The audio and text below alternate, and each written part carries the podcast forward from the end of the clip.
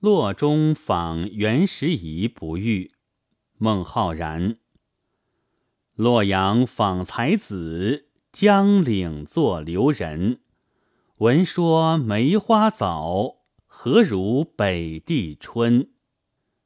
这首诗里包含了相当复杂的情绪，既有不平，也有伤感，感情深沉却含而不露。是一首精炼而含蓄的小诗。前两句完全点出题目，洛阳指明地点，紧扣题目的“洛中”，才子即指袁时宜，江岭做留人，暗点不遇，已经做了留人，自然无法相遇了。这两句是对偶句。孟浩然是襄阳人，如今到了洛阳，特意来拜访袁时宜，足见二人感情之厚，称之为才子，暗用晋潘岳西征赋，假意洛阳之才子的典故，以袁时宜与贾谊相比，足以说明作者对袁时宜敬仰之深。江岭指大禹岭，过此即是岭南地区。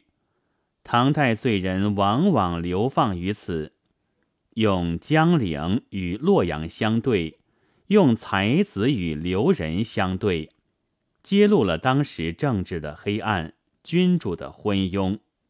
才子是难得的，本来应该重用，然而却做了留人。由洛阳而远放江陵，这是极不合理的社会现实。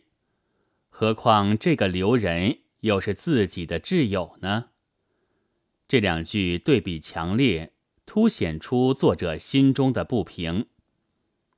闻说梅花早，何如北地春？两句写得洒脱飘逸，联想自然。大禹岭古时多梅。又因气候温暖，梅花早开。从上句“早”字，现出下句“北地春”中藏一“迟”字。早开的梅花是特别引人喜爱的。可是流放岭外，怎及得留居北地故乡呢？此诗由江岭而想到早梅，从而表现了对友人的深沉怀念。而这种怀念之情，并没有付诸平直的叙述，而是借用岭外早开的梅花，娓娓道出。诗人极言岭上早梅之好，而仍不如北地花开之迟，便有波澜，更见感情的深挚。